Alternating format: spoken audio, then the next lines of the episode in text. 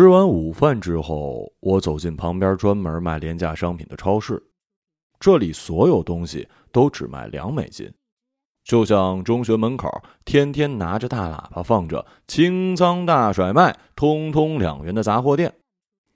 排队结账的时候呢，有一个胡乱绑了一个发髻的中年妇女，呲溜一下插到我的前面，我没好气儿的戳了戳她的背，她装作不知道，在聊微信语音。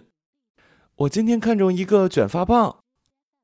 有些东北口音的女生在微信那头说：“好嘞，啥时候我去你家用用看啊？”我头发太长了，发梢都开叉了，看起来像梅超风。那你不剪剪呀？我家门口那家剪一次要四十刀，还不带吹头发，都没国内四十块人民币剪的好。你买卷发棒了，会用吗？可不是，我还是用梳子凑合一下得了。他犹豫再三，还是在收音机前把价值两美金的卷发棒放了回去。他低着头，飞快地走出超市，而我则付了款，买了一大堆廉价的锅碗瓢盆、衣架、肥皂和洗发水。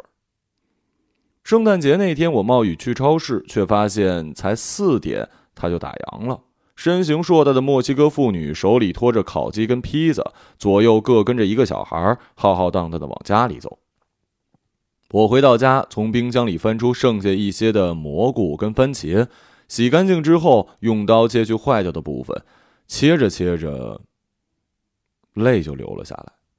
索性套上了棉袄，冲进雨里，打辆车朝中国城开去。因为是节日，所以 Uber 的价格是平时的两倍。我心里想：去他妈的吧，过节就是要花钱。火锅店依然是门庭若市，一群又一群人聚在走廊上抽着烟，吃着免费的花生。我好不容易挤到门口，想要拿号码牌的时候，超市里见过那女人又不管不顾地插到了我的前面。这回不等我开口，她就先拍拍我的肩，问我是不是一个人来的。我下意识就说不关你的事儿，她倒是笑了笑。也不走开，还自来熟地把手搭到我的肩上，解释了好久，我才知道他也是一个人过节，想吃火锅，但是锅底跟调料加起来就得二十多刀，他想要跟我两个人叫一个锅，这样能省不少。你想想，省下来的钱能多吃一顿饭呢。或许是刚跟男朋友分手，或许是合家团圆的日子里竟然没有人可以一起度过，或许只是想多点几个菜。我竟然跟这个只见过一次的陌生人坐在了深夜的火锅面前，看着一股脑端上来的肥牛、肥羊、鱼丸、虾滑，我执意想要点一份午餐肉。他在讲了一大通这种加工肉制品多么不健康之后，有点生气地说：“那我就要一个人付一份的钱。”水滚了之后，大家的话也少了。因为太久没有吃火锅，我望着油汪汪的表面上浮着红彤彤的辣椒，竟然鼻子一酸，只能用擦鼻涕为借口，手忙脚乱地擦着眼泪。他一边虎虎生风地用大汤勺、刀底捞出了散落在锅底的牛肚跟肥肠，一边把各种烫熟的食物夹到我的盘子里，还自作主张地给我夹了一大筷子我向来很讨厌吃的菠菜。他看我喝冰水，又发表了一大通女生不要喝冰的宣言，并叫侍应把我的冰水撤走，换上热茶。有几次在大吞牛肉的间隙，我看到他望着我欲言又止。在添了汤水等水开的时候，他问我要不要一起去外面抽根烟。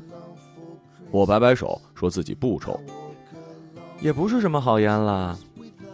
他有些尴尬地从怀里掏出一个皱巴巴的烟盒，我立刻向他解释，我是真的从来不抽烟。他走出火锅店的那瞬间，我立刻长长的出了一口气，发现自己竟然不经意间坐得腰杆笔直，喝汤不敢大声，还吃了好多我平时根本就不吃的青菜跟菠菜，就像平时跟母亲同桌吃饭那样的拘谨。但这一切，都在他回来之后接了一个电话之后，变了。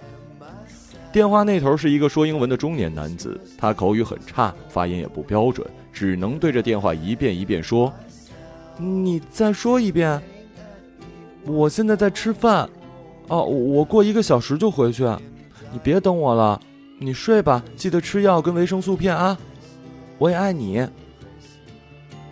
打完电话之后，他有一些愣神儿，都来美国好几年了，还是不习惯说英语，一说就紧张。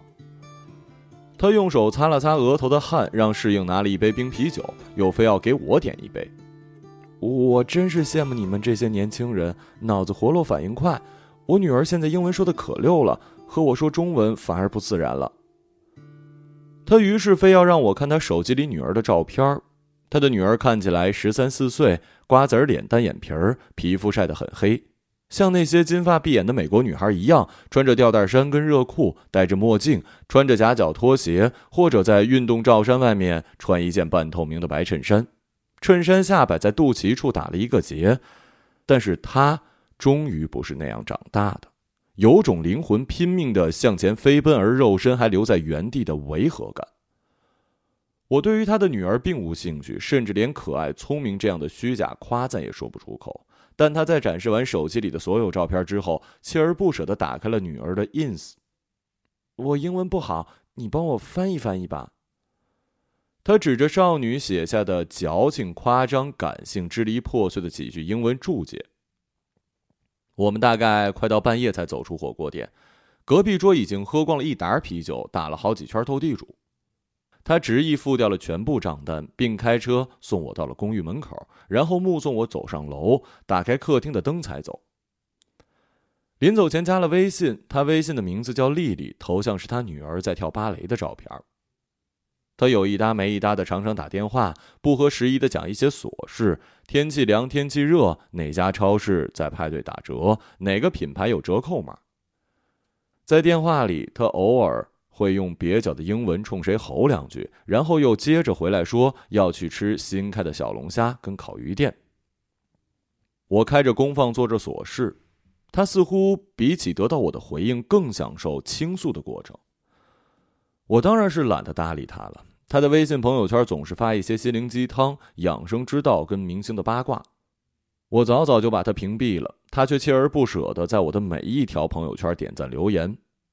不得不说，他这种巴结的姿态让我很受用。之前我总是每五分钟看一次手机，看我的前男友有没有在看橄榄球的间隙回复我的短信。他偶尔回复一次，我能高兴的睡不着。但是情况调转了，现在让我觉得自己大权在握了。有一次，丽丽非要来我们家送饭给我。我今天去市场上看了特别新鲜的五花肉，肥瘦相间那种，还有春笋。我做了一锅红烧肉，还炖了一锅腌笃鲜，我给你拿过去吧。我当时还没找到工作，靠写稿跟做翻译勉强度日，过着日夜颠倒、叫一次外卖可以吃一周的生活，实在没什么心情接待客人。过了二十分钟，他说已经在车里了，让我告诉他地址。我告诉他门牌号，他说一会儿五十八分钟之后到。我从床上跳起，把厕所、厨房擦了一遍，把脏衣服塞到床底，又足足扔出去了三大袋垃圾。家里除了啤酒，没什么可以招待客人的。我勉强找到了去年回国带回的云南普洱，烧开了水，用参加招待会得到的免费马克杯泡了。丽丽终究是长辈，让我想起我妈唯一一次来看我，我花了一整天把抽油烟机的缝隙都擦过，在她眼里却还是邋遢的一塌糊涂。我拘谨地端着马克杯，生怕达不到丽丽的期望。她一进门闻到茶香，倒是眼睛一亮，连喝了好几口。超市里那些什么红茶、绿茶，哪有我们国家自己的茶叶好喝呀？接着，他就自作主张的开始收拾，把我藏到犄角旮旯的东西拎出来，分门别类的放好，用拖把蘸着肥皂水，把我已经拖过一遍的地再拖一遍，把冰箱里已经开封的黄油、芝士、牛肉全都装到了保鲜袋，然后在封口的地方写上了保质期。我女儿每次看到我收拾，都得骂我，还是你好。他抬头笑着说，用手拨了一拨额前的碎发。他照例很能说，哪个明星又有了哪些八卦，哪家电视台在播什么综艺，哪个贪官又被双规了。我拿起红烧肉准备放到冰箱，却被那种熟悉的油腻腻的味道给吸引了。平时用多了烤箱，倒真是想念母亲炒菜那一口大铁锅和灶台上的烟火气。保温盒里铺满了一层浓油赤酱的红烧肉、紧实的瘦肉、雪花般晶莹的肥肉，最顶端是一层闪闪发光的肉皮。保温盒下层是他连着红烧肉一起煮的鸡蛋百叶结，鸡蛋外表划了几道，红烧肉的汁水渗到了蛋黄里，吃起来鲜甜可口。我吃了一口红烧肉，又吃了一口鸡蛋，啊，真的真的是太好吃了。有人说说话真好，我住的那地方啊，别说中国人了，连个人影都见不着。我顺口问他住在哪儿，他报了一个地址，那是洛杉矶有名的富人区，全都是独栋别墅，别墅与别墅之间呢相隔修剪精致的花园跟网球场。他住在这样的地方，却想着拿塑料袋装点我的茶叶带回去。我说可以全部送他的，他又摆手说不要。后来他接了一电话，用生硬的英文说完：“我在市中心附近，啊，马上好，十分钟之后来接你啊。”他风一般的就消失了。他走了之后，我接到母亲的电话，问要不要给我点钱。他是好意，但总能在我生活里找到一些不满。无论是我有稳定且丰厚的工作的时候，还是我因为创业居无定所的时候；无论是我单身时，还是我有男朋友的时候，在我们即将开始吵架时，母亲突然悠悠悲伤地说：“每次同事跟朋友问起我。”我都不知道怎么解释我的生活状态。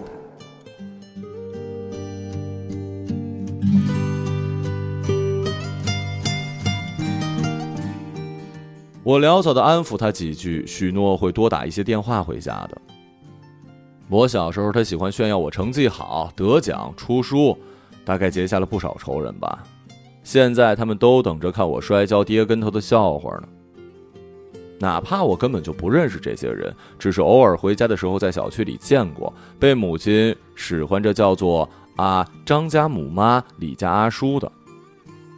但这些平时根本不存在的人，却像阴魂一样，无时无刻不在你的背后指点你的生活。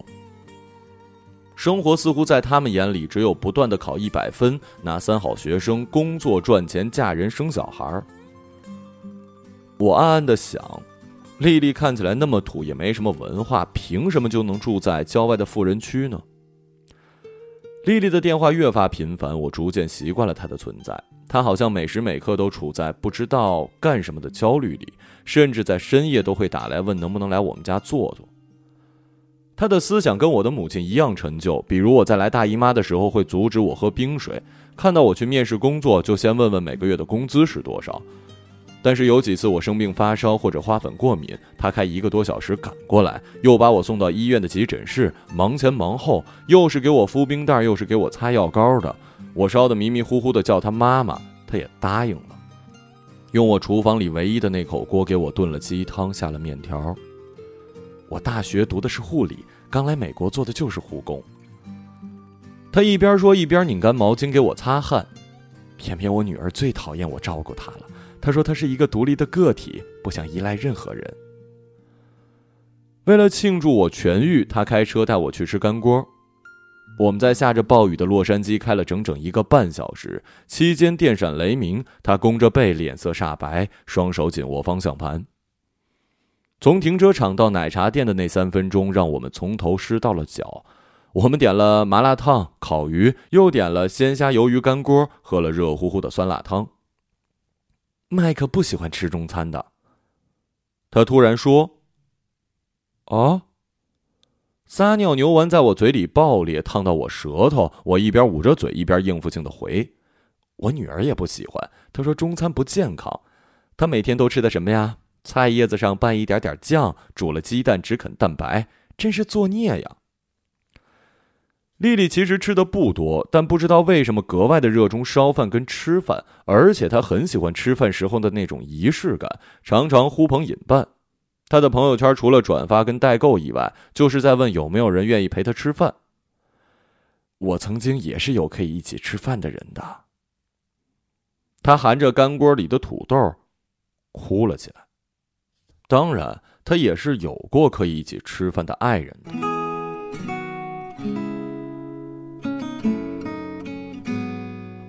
或许是深夜回家之后用冰箱里的剩菜做一碗炒饭，或许是早起就光着晨光蒸好的花卷馒头配着稀粥跟咸菜，或许是下着雨的冬夜煮一锅面，里面放着一大块红烧大排，摊一只荷包蛋，再浇上几滴香油。但是那个人却不是电话里对他说着“你在哪儿，快点回家，我爱你”的那个人。而他在为我做的那些红烧肉、龙井虾仁、龙虾意面的时候，是不是因为想着那个人，才让汤汁里都有了暖呢？背井离乡的故事各不相同，任何揣测都显得狭隘。但望着他手忙脚乱地擦眼泪，再用蹩脚的英文对电话那头说着“我很好，我也爱你”，不免让我想起了跟母亲吃的一饭一汤。我跟母亲因为性格上太过相似，彼此都不肯认输，所以从未和平相处。但这相似之处却让我们在吃这条路上齐头并进。母亲喜欢吃海鲜河鲜，我也喜欢。在家境不是特别好的那几年，我们常常就着黄泥螺，吃着隔夜饭做成的泡饭。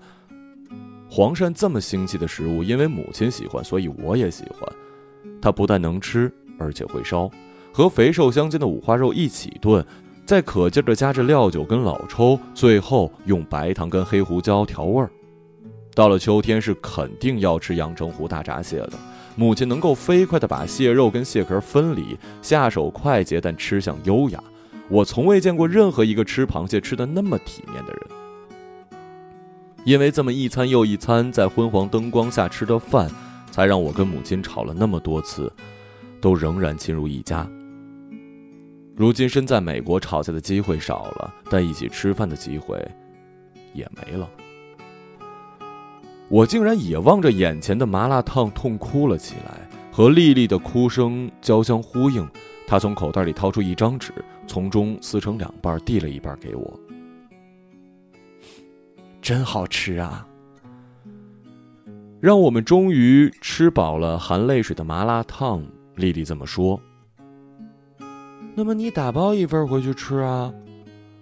一个人吃怪难受的。他腼腆的笑，口袋里的手机又响了起来。他破天荒的没接，我指了指桌上不停震动的手机，催我回家给他做饭呢。没关系，一时半会儿啊，饿不死。那你一般给他做什么呀？年纪大了，都能吃什么呀？不过就是买一点新鲜的水果蔬菜，给他拌个沙拉，再烤个。杂梅派吧，那可挺没劲的，可不是嘛？你说我现在回家望着他，他看报纸，我就上网看看小说，两个人吃都吃不到一起，说也说不到一起。想家吗？你别说，我每次回家都跟我妈吵，但有时候还挺想她的。当然想啊，想我们家门口那个菜市场，韭黄、空心菜、鸡毛菜，什么都能买。我在这儿想吃个韭黄炒蛋都吃不成。春天的时候，我终于有了一份合同工，并且谈上了还算稳定的男朋友。男朋友不喜欢油腻，也不吃辣。我开始跟他一起健身房跑步，吃煎好的三文鱼搭配芦笋跟牛油果。周末的时候呢，去海边踩单车。母亲看到男朋友照片的时候，开心的打过电话，说把她某某的同事、某某同学的女儿找来的男朋友都比下去了。又高又帅的身材还好，我拿这照片啊往我们高中同学群里发了一个，他们一个个都不吭声了。我觉得俗，所以找了一借口挂了我妈电话。丽丽也是忙着打听他是哪儿的人，有没有美国绿卡。我渐渐也跟她懒得说了。他照例送自己做的菜来给我，我都借口说自己忙，让他直接放在了门口。初夏家里的蚊虫逐渐多了，老式空调一天二十四小时吭哧吭哧转。丽丽突然出现在门口，这回她带来的不是自己的食物，而是洛杉矶著名的法式甜品店的礼盒，九种不同口味的蛋糕摆在精致的白盒子，系着紫色的缎带。她顾盼左右而言他。我心想，他是要我帮的，肯定是一不小的忙。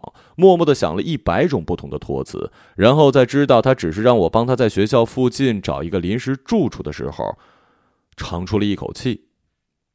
放暑假了，很多学生不在，总有房间空着吧？有是有，但我们学校地段不好，治安差，你肯定住不惯。是我朋友住，谁没穷过呀？还怕住不惯呢？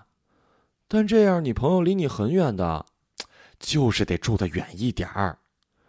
这里都是学生在住，晚上很吵，每个周末都有派对。我知道，年轻人，我也年轻过。他笑得更欢了。我觉得他实际年龄比我想象的要年轻一点。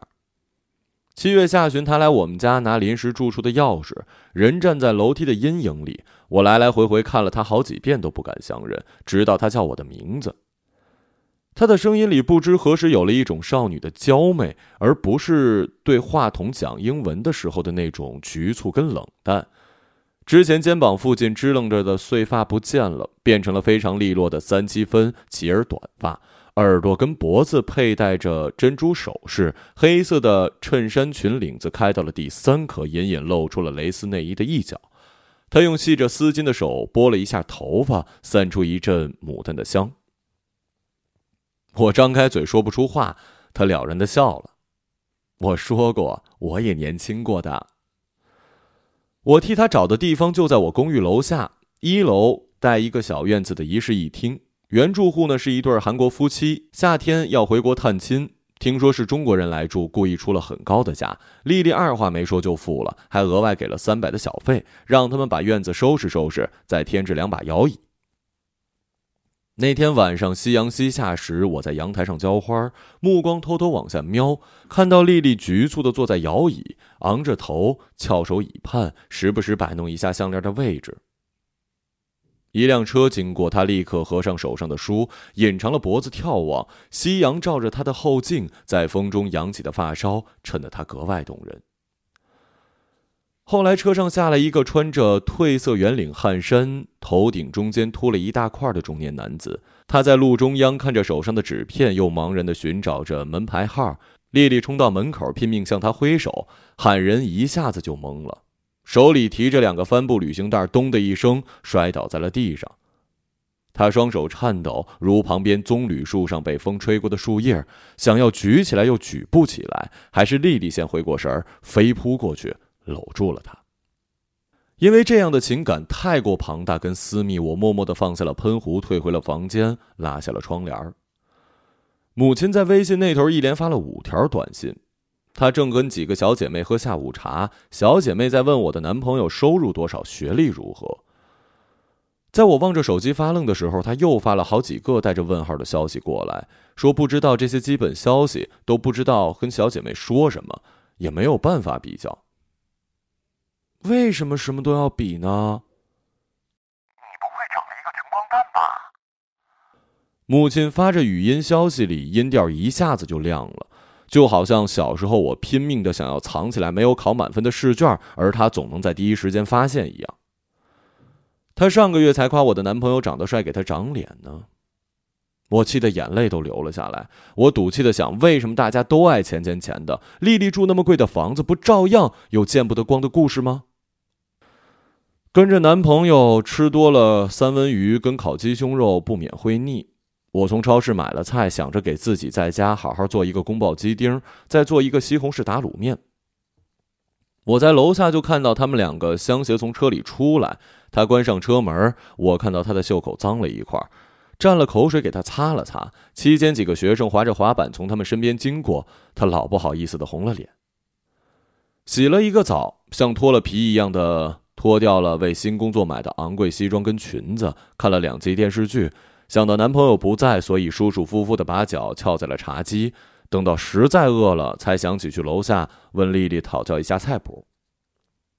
我下楼，却冷不丁的看到陌生男子在楼梯口一根接一根的抽烟。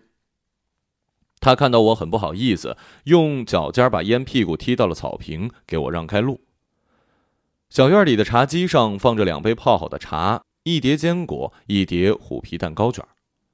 丽丽呢？哦，那个，你找她有事儿啊？男人回答，声音有一点沙哑。我买了菜，准备做饭，想问她宫保鸡丁的菜谱。她哪知道什么菜谱啊？她从来不做饭的。男人竟然笑了起来。那个时候我哪舍得她做饭啊？每天早晨我六点钟起来，烧好饭，蒸好馒头，把筷子都给他摆好，然后就去买菜。我一下班就骑自行车回家，先给他切好水果，然后他看电视，我烧饭。他每天在医院累得半死，回了家我哪舍得他进厨房啊？男人自顾自的说，说着说着声音低了下来。那他今天不在这儿住啊？我后知后觉，说完这句才发现气氛有点不对。我们喝茶喝的好好的，那个人打了好几个电话，说移民局要来家里，他匆匆忙忙就走了。每天都打电话来催他回去，你说说，就算是移民局也不能天天来吧？他也不能出趟门见个人了。他不自觉的抓住我的肩膀晃，惊觉之后，他立刻慌然的倒退，又退到了楼梯的阴影里。他又点了一根烟，火光明暗。那个人，你见过吗？我摇摇头。唉，男人叹了口气，道了个歉，穿过小院进屋，留下了两杯空茶。男人叹了口气，道了个歉，就穿过小院进屋去了，空留两杯茶，其中一个杯子的边缘沾着口红。后来我有一次偷听到丽丽跟男人的争吵，就像平常的夫妇骂着脏话，把能砸的可劲儿往墙上砸。丽丽哭得惊天动地，连我们家的地板都在震。我听到那个男的在骂：“那个老不要脸的东西，还天天跟你睡在一张床。”移民局会来突击检查的，你不觉得恶心？老婆害臊。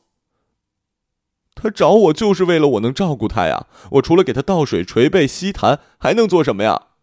我一想到你跟别人睡在一起，我他妈就恶心的想吐。丽丽过了好一会儿，才长叹了一声。再忍一年，最多两年。之后就是更加长久、响亮的哭泣和紧合其后的火热的性爱。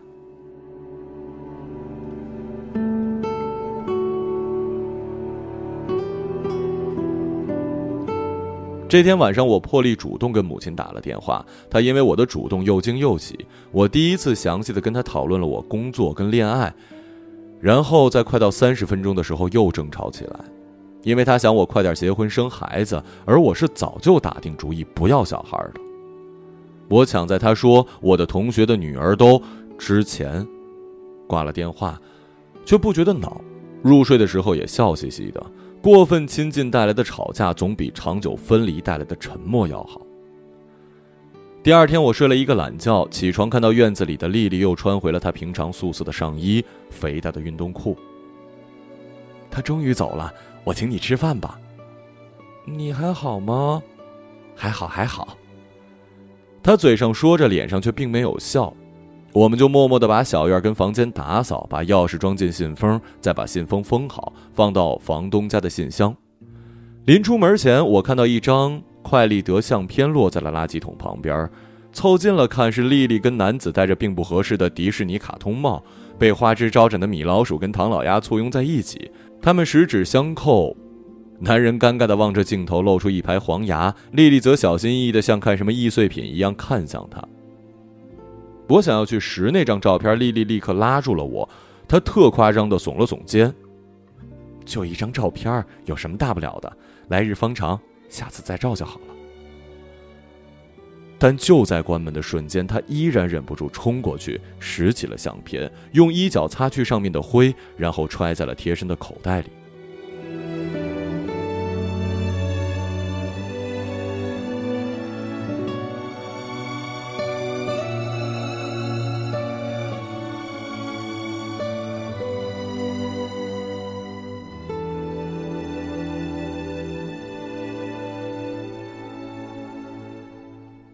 丽丽带我去了洛杉矶最有名的日式料理，在比佛利山庄的幽静小店，每个人一百八十美金，吃什么都得看厨师当天的心情。丽丽还要了一瓶菜单上最贵的清酒，装在了陶瓷杯，就着安康鱼干跟海胆，喝一口又一口。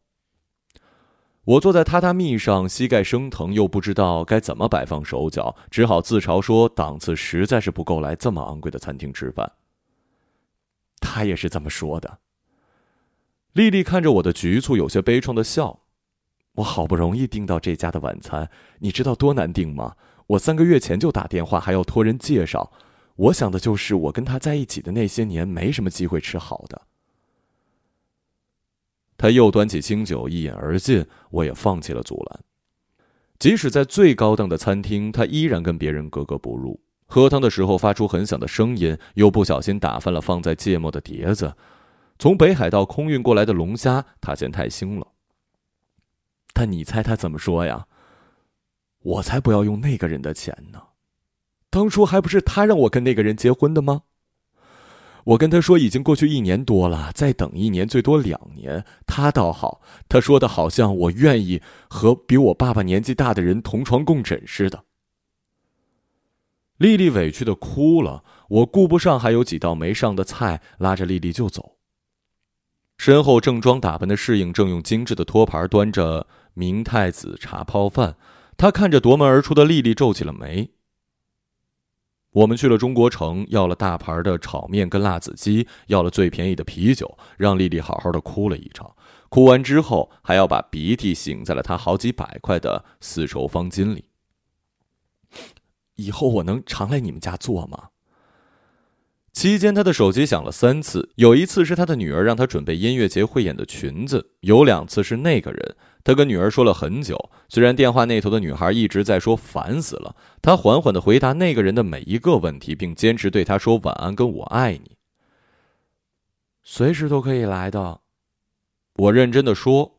虽然我真的自己讨厌死了这个治安又差、房子又旧的街区，但丽丽却觉得很亲切。我坐在他的车里，窗外逐渐下起了淅淅沥沥的春雨，朦胧的雾气从路两旁的草坪里升起来。他在车里挂了一个巨大的红色中国结，放着齐秦跟老狼的歌，让我觉得仿佛回到了我那运河边上的故乡。也是在春天的时候，连着下淅淅沥沥的小雨。有些话呀，我可能不该说，但我上次听你跟你妈聊语音，你应该对你妈态度好一点。没办法，我跟她从小不亲近，现在又这么多年不在一起住，也没机会培养亲密感了。我知道，我都知道，我们这些人老了，跟不上时代，脑子没你们转得快。我小时候啊，老打我的女儿，用指甲掐她胳膊，现在打也不行，骂也不行，她动不动就说要叫警察。我也知道全是我的错，但总要给个机会弥补吧。说着说着，他又泪流满面了。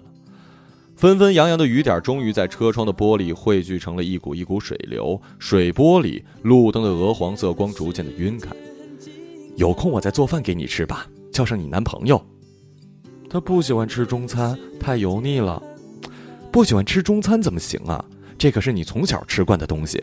不要紧，我来做，不油腻的啊。我会在这里衷心的祝福你。他等到那个人又催了好几回，才依依不舍的开车走了。不知怎么的，他的汽车消失在薄雾里，让我想起了我在浦东机场安检口，妈妈送我到海关处，哭得不能自已，而我却因为终于自由了而暗自窃喜。等我进了海关，无意中一回头，从玻璃的反光里看到他弓着背，慢慢的向出口走，心里却突然像被揪住了一样难受。我原本有很多想要问丽丽的事儿，比如她到底怎么跟那个人结婚的，又是怎么住上了那么豪华的房子。但有什么重要的呢？说到底，我们都是带着渺小的故事，在庞大的城市里讨生活的人。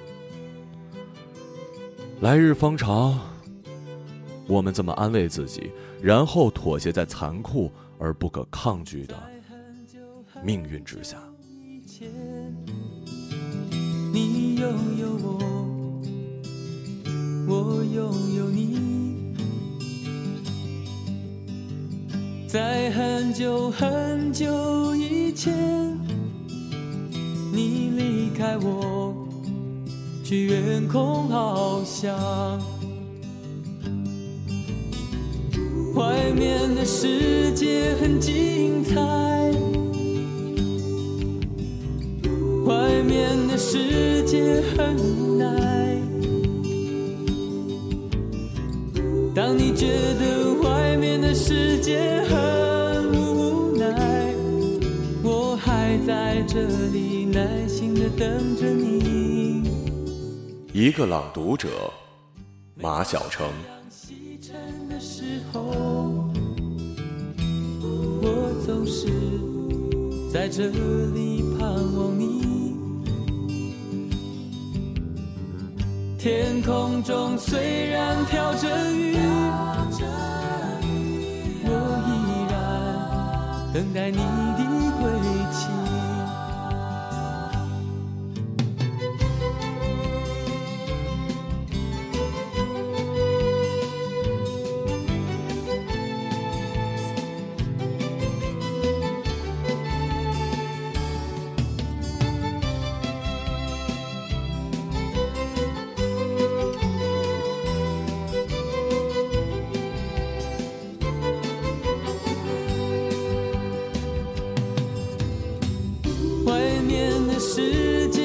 精彩，外面的世界很无奈。当你觉得外面的世界很无奈，我还在这里耐心的等着你。每当夕阳西沉的时候，